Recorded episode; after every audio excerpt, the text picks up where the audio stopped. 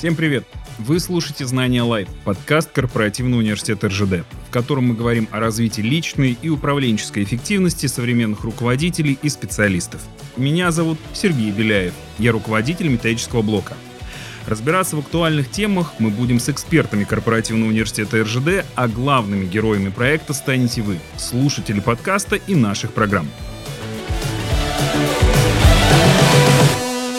Для тех, кто слушает нас впервые, кратко расскажу о том, как все у нас происходит. Вы отправляете нам сообщения, где описываете кейсы из вашей профессиональной деятельности. Мы с экспертами их обсуждаем и предлагаем вам решение. Если вам нужен совет, пишите на почту okssobaka.rу и, возможно, именно ваша история окажется в эфире. Сегодня мы поговорим о клиент-ориентированности с Артемом Королем, заместителем руководителя проектов перспективных методов управления корпоративного университета. Разберемся, что это такое, зачем нам это нужно и как применять в работе и в практике. Артем, привет. Привет, Сергей. Расскажи, пожалуйста, клиент-ориентированность. Вот для чего все это нужно? Кому это важно? Что вообще значит быть клиент-ориентированным? И как нам все это может помочь? Смотри, я предлагаю начать с понятия вообще, что такое клиент-ориентированность.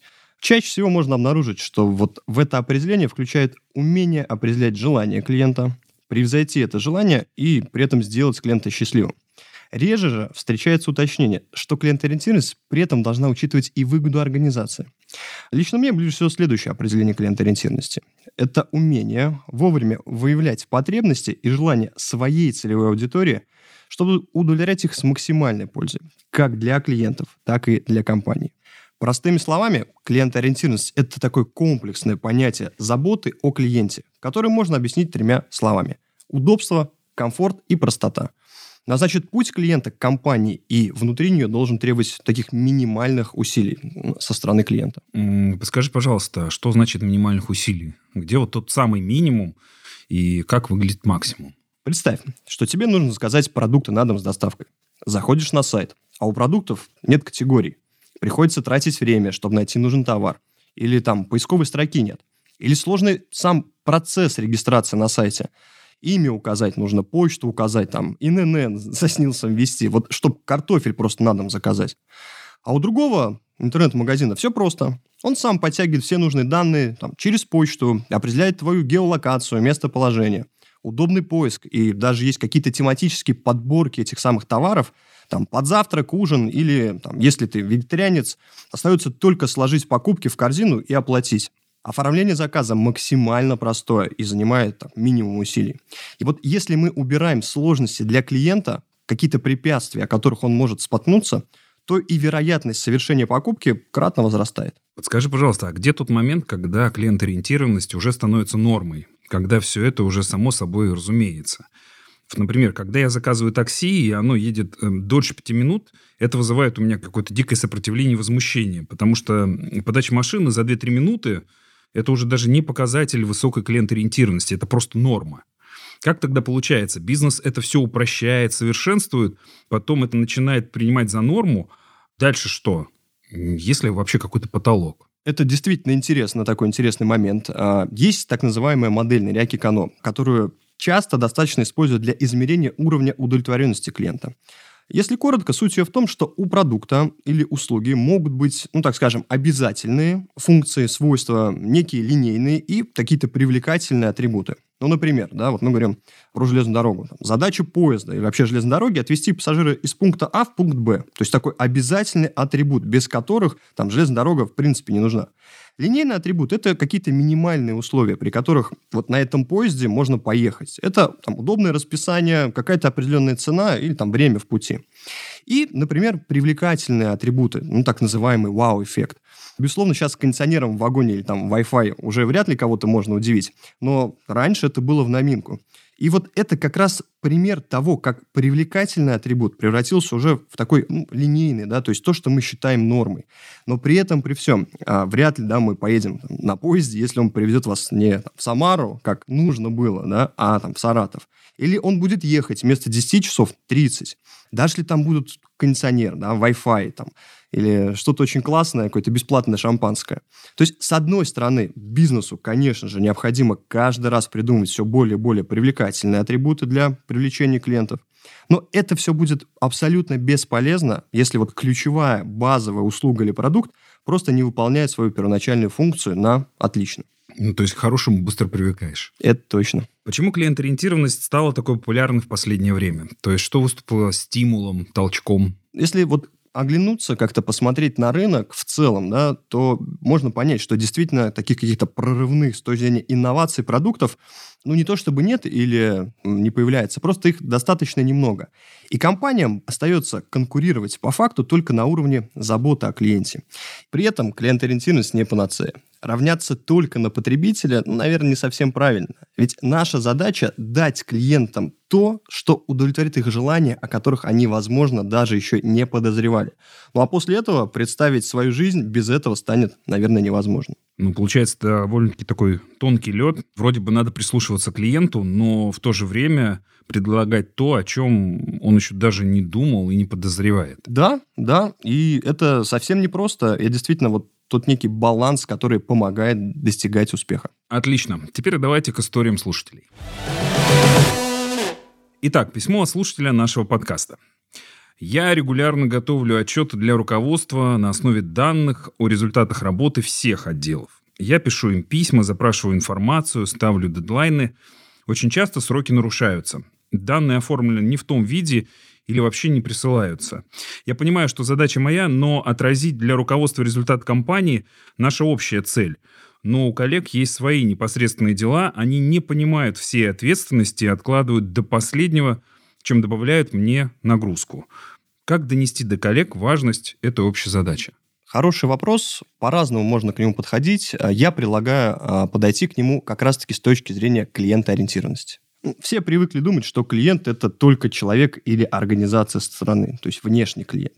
То есть тот, кто покупает у компании продукты или пользуется ее услугами. При этом есть еще и внутренние клиенты. Это могут быть коллеги, сотрудники смежных подразделений. И общаться с ними нужно также клиентоориентированно. Демонстрируются высокие стандарты работы с внешними клиентами возможно только в том случае, когда такие же стандарты, аналогичные, приняты внутри компании.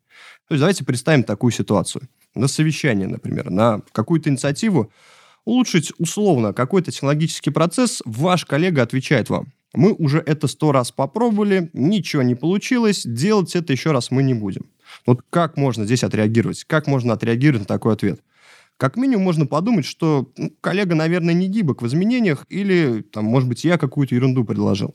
В реальности наверняка разозлитесь, да, и, конечно, не поверите, подумайте, ну вот ему, наверное, лень либо он недостаточно экспертен в этом вопросе. Если мы отмотаем немного назад и обратимся к формуле клиентоориентированности, удобно, комфортно и просто. Удобно – это значит пояснить коллеге, почему у вас такое мнение, прояснить, что конкретно тогда не получилось. Комфортно – это значит, что вам необходимо дать такое разъяснение, чтобы оппонент не почувствовал себя при этом непрофессионалом, да, или там просто не разозлился. Тогда клиент-ориентированный ответ, ну, например, может быть такой – да, действительно, полтора года назад мы попытались улучшить этот техпроцесс, но возникли сложности. Я проанализировал, выяснил, что на это было несколько причин. Ну, такая-то, такая-то, такая-то. У меня есть предложение, что ситуация за это время изменилась, в этот раз у нас все получится. Итак, я предлагаю обсудить эти причины. У нас есть постоянная рубрика, в которой мы делимся советами, инструментами.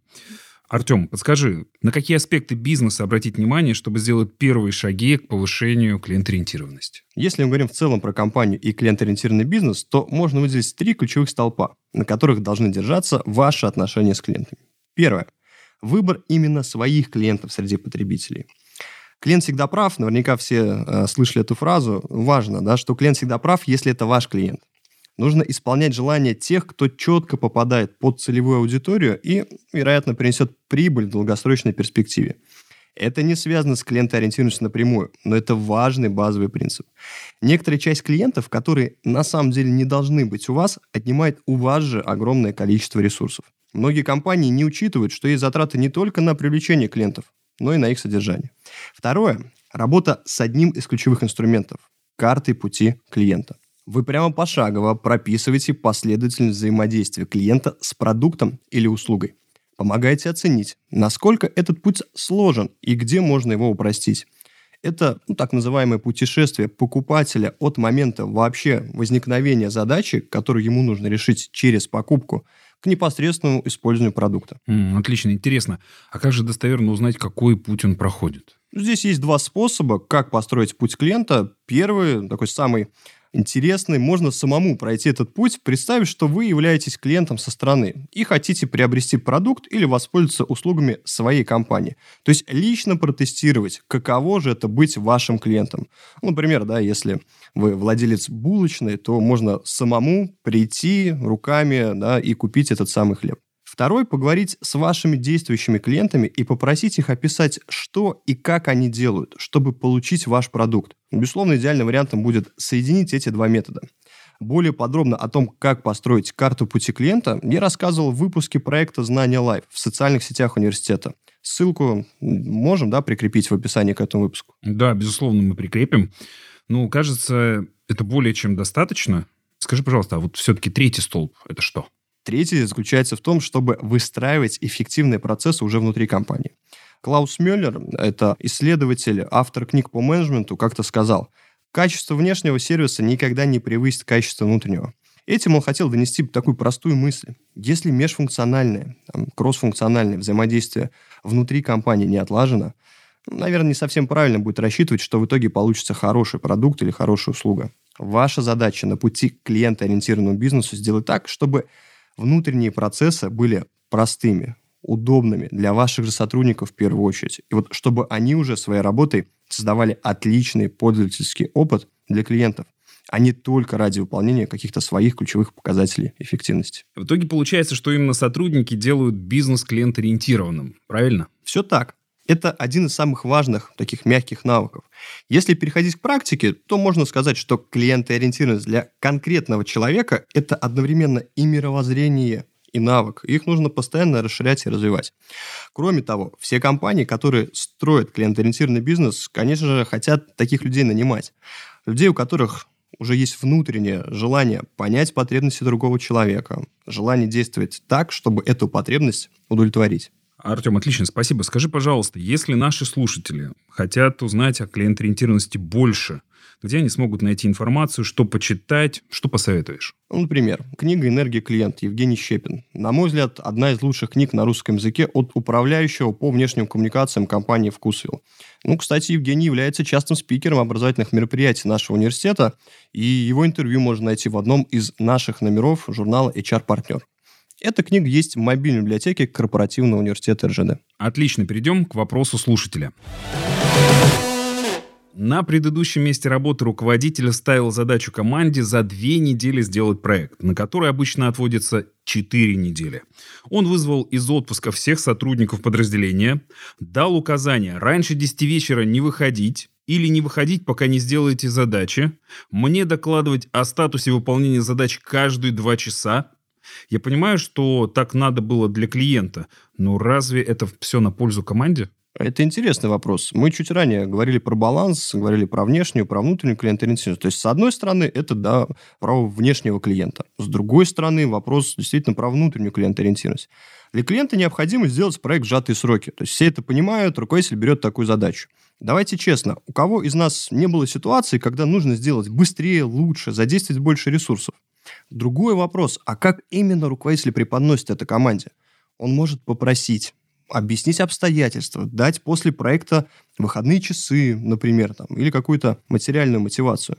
У сотрудников сразу будет абсолютно другой подход к этой задаче. И гарантирую вам, что результат проекта от такого подхода получится только лучше – это пример работы с внутренней клиент-ориентированностью. То есть выстраивание долгосрочных отношений с командой, которая в дальнейшем, в долгосрочной перспективе напрямую повлияет на результат для внешнего клиента. То есть важно искать баланс не только во внешней клиент-ориентированности, но также и во внутренней. Не забывайте про людей. Да, безусловно. Чтобы полезной информации было больше, в каждом выпуске мы зовем звездных спикеров, партнеров корпоративного университета РЖД. Итак, сегодня мы будем звонить Константину Харскому, эксперту по вопросам клиент-ориентированности, лояльности и идеологии бизнеса. Добрый день, Константин. Мы сегодня обсуждаем тему клиент-ориентированности. Расскажите, может ли сегодня существовать бизнес, у которого клиент-ориентированность отсутствует? Добрый день. Ну, наверное, может. Вот если быть откровенным до конца, наверное, может, но это значит, что у этого бизнеса э, нет альтернативы. Вот если это бизнес, который единственный способен предоставить товар или услугу, он может игнорировать э, тему клиент-ориентированности, но только до поры до времени. Как только появляется конкурент, первый конкурент, люди, клиенты, компании мгновенно могут перейти просто потому, что им не нравится, как компания работала до этого. Поэтому Теоретически возможно, но на практике я думаю, что лучше не проверять. Отлично, спасибо вам большое. А теперь мы перейдем к Блицу. Мы задаем вопросы, и требуются короткие, емкие ответы и ваше мнение. Клиент прав всегда? Нет, но лучше э, работать, жить и организовывать свою деятельность так, как будто да. Не всегда. Часто не прав. Но лучше действовать так, как будто он прав. А если он не прав, как ему вежливо это объяснить? А лучше не объяснять. Каждый раз, когда мы объясняем клиенту, что он не прав, мы ухудшаем ситуацию. Лучше стерпеть, это сложно, сказать, да, извините, мы были неправы, конечно, вот вам флайер, там чего-нибудь, вот вам подарок, вот вам магнитик на холодильник, извините нас, приходите снова. Лучше не усугублять проблему. Каждый раз, когда компания в публичном поле доказывает клиенту, что он был неправ, все, кто это слышит, этот ну, скандал или диалог или разборку, все мгновенно встают на сторону клиента. Дотошный клиент – беда или подарок для бизнеса? Я его называю привередливым, и это главная сила, которая движет бизнес вперед. Если это только один и тот же термин. Привередливый клиент от обычного отличается следующим. Привередливый клиент, когда не по его, он просто разворачивается и уходит. И бизнес никогда его не вернет. Поэтому, чтобы угодить привередливому клиенту, бизнесу приходится меняться. И мы меняемся иногда очень быстро, даже так быстро, что не успеваем это заметить. И миф становится совсем другим из-за привередливого клиента. Он очень дискомфортен в общении. И его главное оружие он не спорит, он нигде не напишет жалобу, он вообще ничего не... Он просто развернулся и ушел вместе со своими деньгами. И это более всего убедительно действует на бизнес. Если компания хочет грамотно выстроить процессы по работе с клиентом, с чего нужно начать? С успокоительного первое, что мы должны сделать, принять успокоительного. Я не шучу. Я вообще никогда не шучу. Даже когда вам смешно, я не шучу. Первое, что нужно сделать, надо принять хорошую дозу успокоительного и посмотреть на себя глазами клиента. Ужаснуться, понять, что клиент нас видел всегда такими и не ушел, значит, не все потеряно, и начать себя улучшать все время, глядя на себя глазами клиента. Когда мы внутри, и когда мы знаем программу работы, улучшения сервиса, и у нас там рабочие группы, день и ночь работают, мы думаем, какие мы молодцы, как мы хорошо, как мы много работаем, сколько мы инвестируем. Стоит посмотреть на себя глазами клиента, и мы видим недостатки. Вот здесь недостаток, здесь недостаток. И мы думаем, господи, почему же они до сих пор от нас не ушли? И уже такой это чуть-чуть негативно, потому что мы смотрим на себя критически, но именно этот критический взгляд показывает нам, что надо сделать и с чего начинать. Поэтому начинать надо с успокоительного. Э, если мы не примем успокоительного, мы так огорчимся, что больше не будем смотреть на себя глазами клиента, и это плохо. Спасибо большое. Ну что, друзья, пришло время подвести итоги всему сказанному. Что мы можем сказать про клиент-ориентированность? Да, давайте подведем итоги. Первое. Клиентоориентированность – это умение вовремя определять потребности и желания своей целевой аудитории, чтобы удовлетворить их с максимальной пользой как для клиентов, так и для компании. Второе. Очевидно, что клиентоориентированность компании в целом невозможна без ее внутренней составляющей. Только удовлетворенный своей работой сотрудник способен демонстрировать клиентоориентированное поведение на вне. И в заключение, клиент-ориентированность для конкретного человека – это одновременно и мировоззрение, и навык. И их нужно постоянно расширять и развивать. Артем, спасибо большое, что поделился с нами знаниями. А мы с вами прощаемся. Напоминаем, что свои истории о том, с какими вопросами вы сталкиваетесь в работе и в жизни, вы можете оставлять на почту okssobaka.sursd.ru. Не стесняйтесь присылать голосовые аудио вопросы. Мы и наши слушатели всегда рады с вами познакомиться ближе. Вы можете поддержать наш подкаст и поставить сердечко, если вы слушаете нас на Яндекс Музыке, поставить оценку в Apple подкастах или даже оставить там комментарий. Пишите, как вам наши выпуски и что полезного вы узнали. Будем рады обратной связи. Подписывайтесь на нас на удобной платформе, чтобы не пропустить новые выпуски. Это был подкаст корпоративного университета «Знания Life» и я Сергей Беляев. Пока-пока.